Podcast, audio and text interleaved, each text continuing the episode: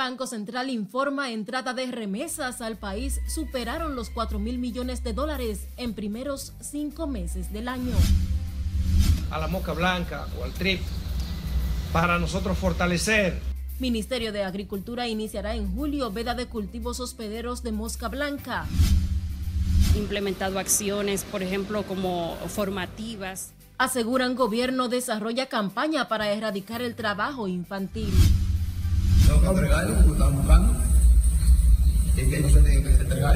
Se entrega a hombre acusado de lanzar ácido del diablo a mujer y provocar su muerte en municipio de Tenares.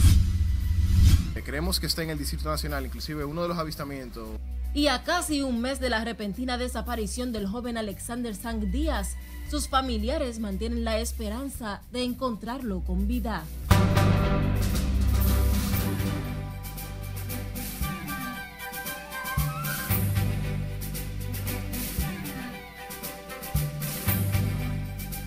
Hola a todos y bienvenidos a la emisión fin de semana de Noticias RNN. Yo soy Escarelet Guillardo y hoy tengo el honor de informarles acerca de los acontecimientos nacionales e internacionales en esta jornada.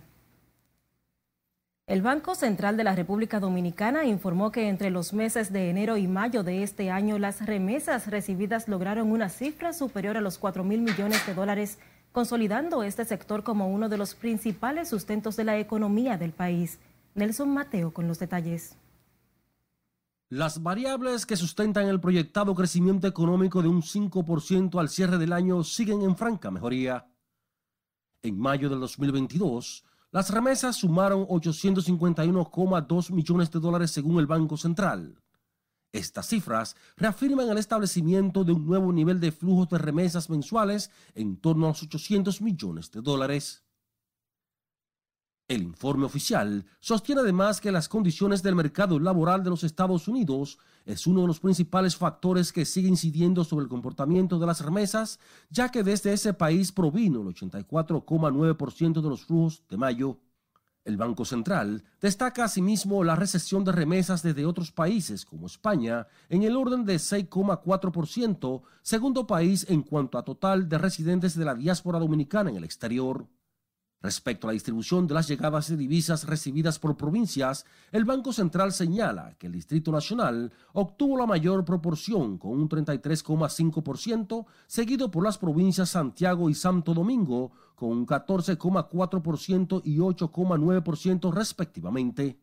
Esto significa que más de la mitad, o sea, el 56,8% de las remesas se reciben en las zonas metropolitanas del país.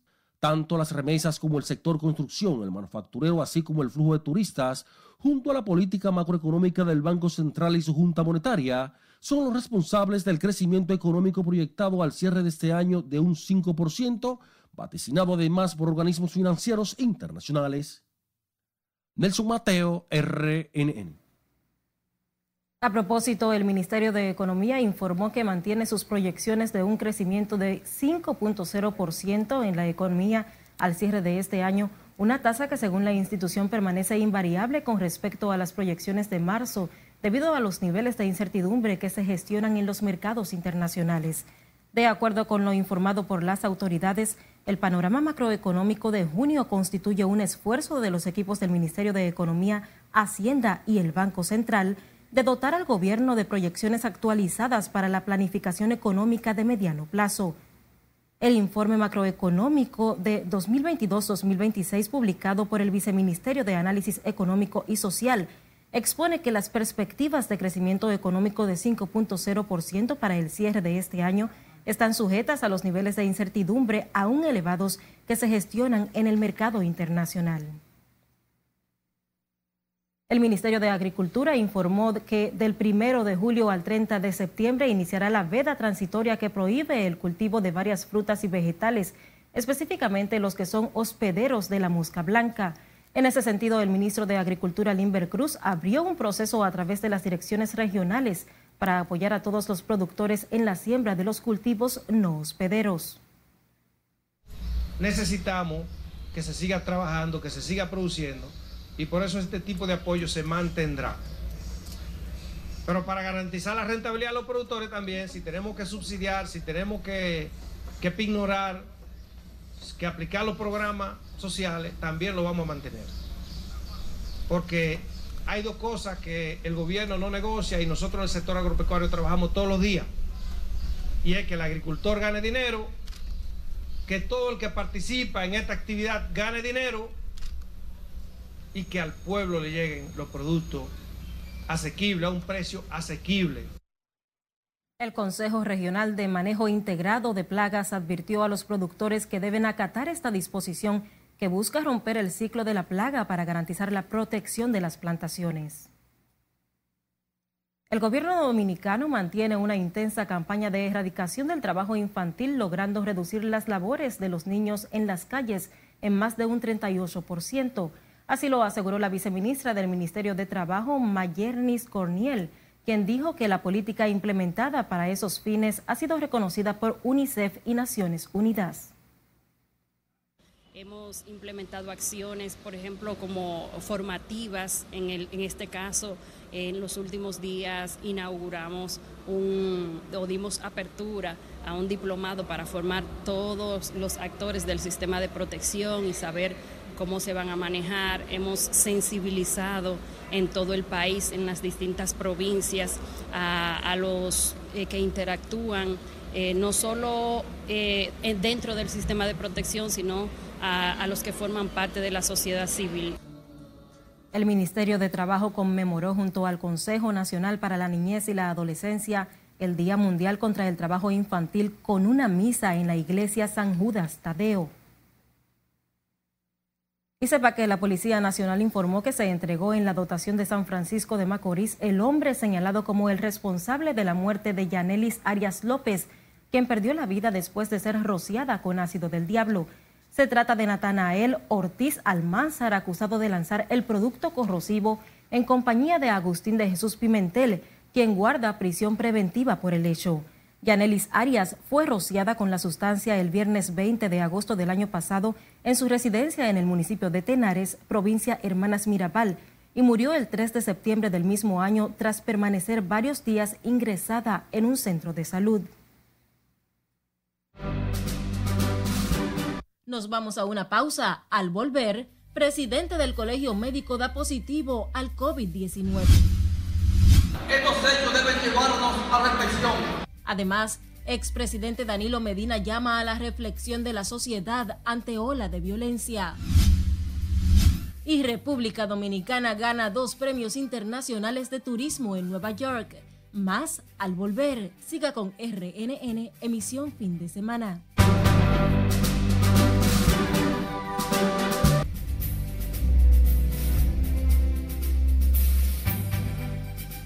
Abrimos la ventana al mundo con la liberación de 38 personas que fueron secuestradas por una pandilla el pasado viernes en Puerto Príncipe, cuando intentaban viajar en dos minibuses hacia el sur de Haití. Estoy más en el resumen internacional de RNN. Los 36 pasajeros y dos conductores fueron retenidos el viernes por la mañana por pandilleros del Village de Dieu, uno de los barrios más pobres de la capital. Desde el primero de junio del 2021, las autoridades haitianas han perdido el control del único camino que conecta a Puerto Príncipe con la mitad del sur del país, con un tramo de dos kilómetros en manos de las pandillas armadas. Según el informe de las autoridades, los pasajeros que habían sido secuestrados fueron liberados y los dos autobuses recuperados en la jornada del sábado. Puerto Rico, dos presos, uno de ellos condenado por asesinato, se fugaron este domingo del centro de detención de Bayamón 1072 y son buscados por la policía. El Departamento de Corrección y Rehabilitación activó el protocolo de fuga y junto al negociado de la Policía de Puerto Rico inició los trabajos de búsqueda. A una semana de la segunda y definitiva vuelta de las elecciones en Colombia, los seguidores de los candidatos presidenciales Gustavo Petro y Rodolfo Hernández salieron a las calles a mostrar su apoyo en el cierre de la campaña electoral pública, aunque sin la asistencia que anticiparon. El próximo domingo 19 de junio, Colombia pone fin a su ciclo electoral con la segunda vuelta de las presidenciales, donde Petro, candidato de la coalición de izquierdas Pacto Histórico, y Hernández, un populista independiente de la Liga de Gobernantes Anticorrupción, se medirán en las urnas. El presidente de Estados Unidos, Joe Biden, calificó el aumento de los precios del petróleo, la gasolina y los alimentos como un subproducto de la ayuda que Estados Unidos y otros países brindaron a Ucrania ante el enfrentamiento con las tropas rusas. El mandatario afirmó que los estadounidenses se verán obligados a vivir con la inflación por un tiempo, pero defendió sus políticas argumentando que Estados Unidos no podía mantenerse al margen de los combates en Ucrania y permitir que Rusia acabara con la independencia y la cultura del país vecino. El precio de un galón de gasolina en Estados Unidos alcanzó el sábado los 5 dólares, un récord jamás antes alcanzado y que se da cuando el país vive la inflación más elevada en 40 años. China acusó a Estados Unidos de tratar de secuestrar el apoyo de países del Asia-Pacífico para voltearlos en contra de Beijing. El ministro de Defensa de China, general Wei Fenghe, en una conferencia en Singapur denunció que Estados Unidos está tratando de forzar sus propios intereses usando el pretexto del multilateralismo. Y el niño boliviano de 11 años que contrajo VIH tras ser violado por cuatro personas falleció en un hospital de la ciudad de Santa Cruz debido a complicaciones en su salud provocadas por el SIDA, de acuerdo con informes de la prensa local. El pequeño se encontraba en terapia intensiva tras ser hospitalizado por segunda vez debido a la gravedad de su estado de salud, por lo que tuvo que ser intubado. Regresamos al plano local. El Ministerio de Salud Pública notificó este domingo 918 casos de COVID-19 sin nuevos fallecimientos en las últimas 24 horas.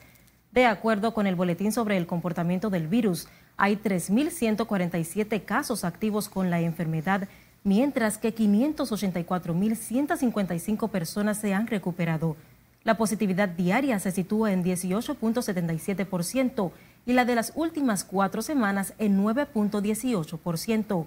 La red hospitalaria cuenta con 2.373 camas COVID, de las cuales 194 están ocupadas, mientras que las camas de la unidad de cuidados intensivos tienen 585 disponibles, de las que 18 están en uso. A propósito, el presidente del Colegio Médico Dominicano dio positivo al COVID-19 de acuerdo con un comunicado, el viernes Cava presentaba síntomas de gripe, por lo que se le indicó hacerse las pruebas de rigor para estos casos y el resultado notificó su estado. Un grupo de especialistas encabezados por los doctores Jorge Soto, Fulgencio Severino, Juan Cuevas y Francisca Moronta se mantienen vigilando la condición del doctor Cava. Esta es la segunda vez que el presidente del Colegio Médico contrae el SARS-CoV-2 que provoca el COVID-19. A casi un mes de la repentina desaparición de Alexander Sang Díaz, sus familiares mantienen la esperanza de que encontrarán con vida y en buen estado de salud al joven estudiante. Desesperados, sus parientes lamentan las limitaciones en el proceso de búsqueda y piden a las autoridades agilizar los trabajos para dar con su paradero. Miguel de la Rosa amplía en la siguiente historia. Sí, las autoridades nos han dado esperanza, nos han dado esperanza de que sí esos avistamientos, específicamente el que le mencioné, de que tenía ciertas características, es muy positivo de que en realidad está con vida y está, eh, eh, está, está en el Distrito Nacional. Los familiares del joven Alexander San Díez, de 19 años, continúan la búsqueda de su pariente luego que éste saliera de su residencia en el sector Honduras del Distrito Nacional con rumbo desconocido. Explican que han recibido en diferentes ocasiones la llamada de ciudadanos que dicen haber visto en algún momento al joven Alexander. Creemos que está en el Distrito Nacional, inclusive uno de los avistamientos mostró detalles que en realidad no habíamos proporcionado por el tema de que si eran detalles obviamente un poco ya más profundos, que quizás pensábamos que la persona no lo iban a determinar tan fácil, pero estos avistamientos nos dieron esos detalles en realidad que a nosotros nos sorprendieron, porque son eh, características muy peculiares de mi hermano o de su vestimenta, etcétera, que sí de verdad es muy específico de él. La última vez que Alexander fue visto por sus familiares fue la mañana del 23 de mayo cuando salió de su residencia. Por lo que ya asumimos y lo que asumen las autoridades que está siendo quizás acogido por una persona que quizás se identificó con su causa, por lo cual de verdad pedimos que por más que se haya identificado con la causa, con las cosas, las instrucciones que le haya dado y todo eso, por favor, se contacten con nosotros porque nosotros conocemos a nuestros familiares y sabemos, obviamente, y muchas veces los jóvenes y más de su edad eh, tienen muchas situaciones y obviamente asumen ideas de, de, cierta u otra manera, quizás el estrés, la presión, obviamente entrando a una nueva universidad, sí que nosotros podemos ayudarlo. Desde su desaparición, los familiares de Alexander mantienen una búsqueda constante en compañía de las autoridades e incluso de investigadores privados. La última noticia que hemos tenido de los investigadores en los últimos días es que estamos comprobando ciertos avistamientos que hemos tenido, tanto en la zona aquí del, 30 de mayo, el portal, el cacique, y también un poco ya que se aproxima más al norte, tipo Evaristo Morales Piantini.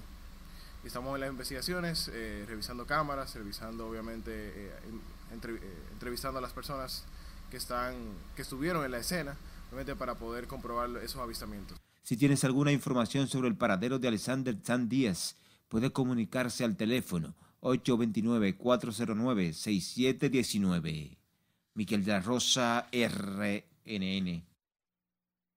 En una nota lamentable, falleció este domingo en la ciudad de Nueva York el ingeniero Frank Rodríguez, exdirector del Instituto Dominicano de Recursos Hidráulicos y del Instituto Nacional de Agua Potable y Alcantarillado. Así lo informó su hijo Richard Rodríguez Suero, quien detalló que los restos de su padre serán repatriados al país en los próximos días. Rodríguez, quien estaba aquejado de salud, fue además ministro de Agricultura y director del Instituto Agrario Dominicano. El expresidente Danilo Medina dijo hoy que ante la situación de violencia que afecta al país, urge de la colaboración de todos para recobrar la paz y dejar de vivir sin miedo. El presidente del PLD se refirió a la espiral de muertes violentas que solo la semana pasada incluyó la del ministro de Medio Ambiente Orlando Jorge Mera y que, de acuerdo al exmandatario, justifica un alto en el camino y dejar de lado cualquier diferencia para combatirla.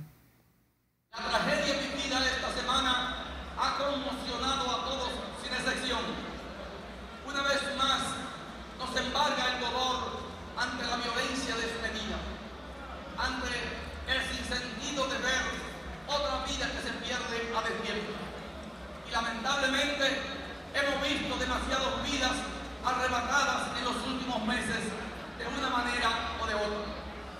Sin duda, estos hechos deben llevarnos a reflexión y sobre todo deben inclinarnos a la solidaridad y al entendimiento entre todos los dominicanos y las dominicanas. El expresidente Danilo Medina dijo que la situación de inseguridad debe unir a toda la sociedad con un mensaje de conciencia y de amor por el país. Habló al encabezar en Sabana Perdida la juramentación de unos 19 nuevos militantes peledeístas. El presidente de la Fuerza del Pueblo, Leonel Fernández, juramentó este domingo a la regidora del PLD, Tailuma Calderón, y cientos de dirigentes que pasaron a las filas de esa organización política en el sector El Almirante en Santo Domingo Este. Tailuma Calderón es la regidora que más votos obtuvo en su antiguo partido y fue además vicepresidenta del Consejo de Regidores del Ayuntamiento de Santo Domingo Este y miembro del Comité Central del PLD.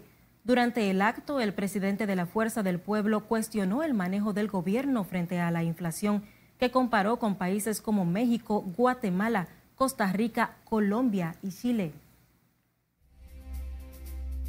Recuerde que usted puede mantenerse informado en todo momento a través de nuestras diferentes plataformas digitales. Síganos, estamos como Noticias RNN en Facebook, Instagram y YouTube. Además puede escucharnos a través de las diferentes plataformas de audio y enviar sus denuncias a través de nuestra línea de WhatsApp.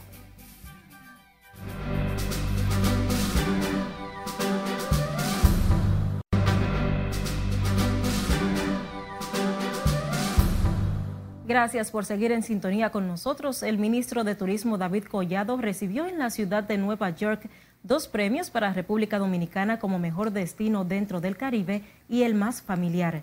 El primero de los premios fue el mejor isla del Caribe, el cual el país ganó por segundo año consecutivo, y el otro fue el de la mejor isla del Caribe para familias y amigos. El ministro Collado agradeció el reconocimiento y expresó que él mismo es producto del esfuerzo que se ha realizado desde el Gabinete de Turismo encabezado por el presidente Luis Abinader en el proceso de recuperación luego de los efectos de la pandemia.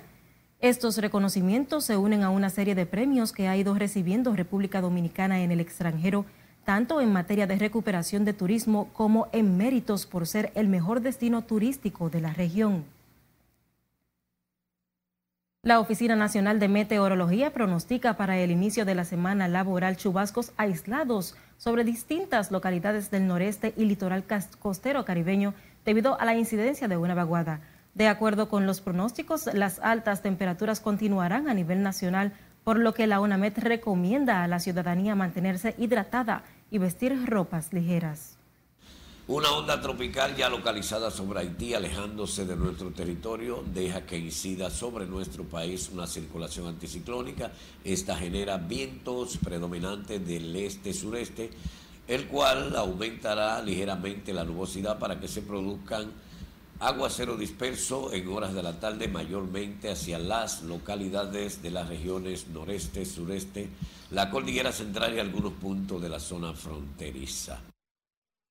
La ONAMED también informó que la presencia del polvo sahariano provoca un cielo opaco y grisáceo.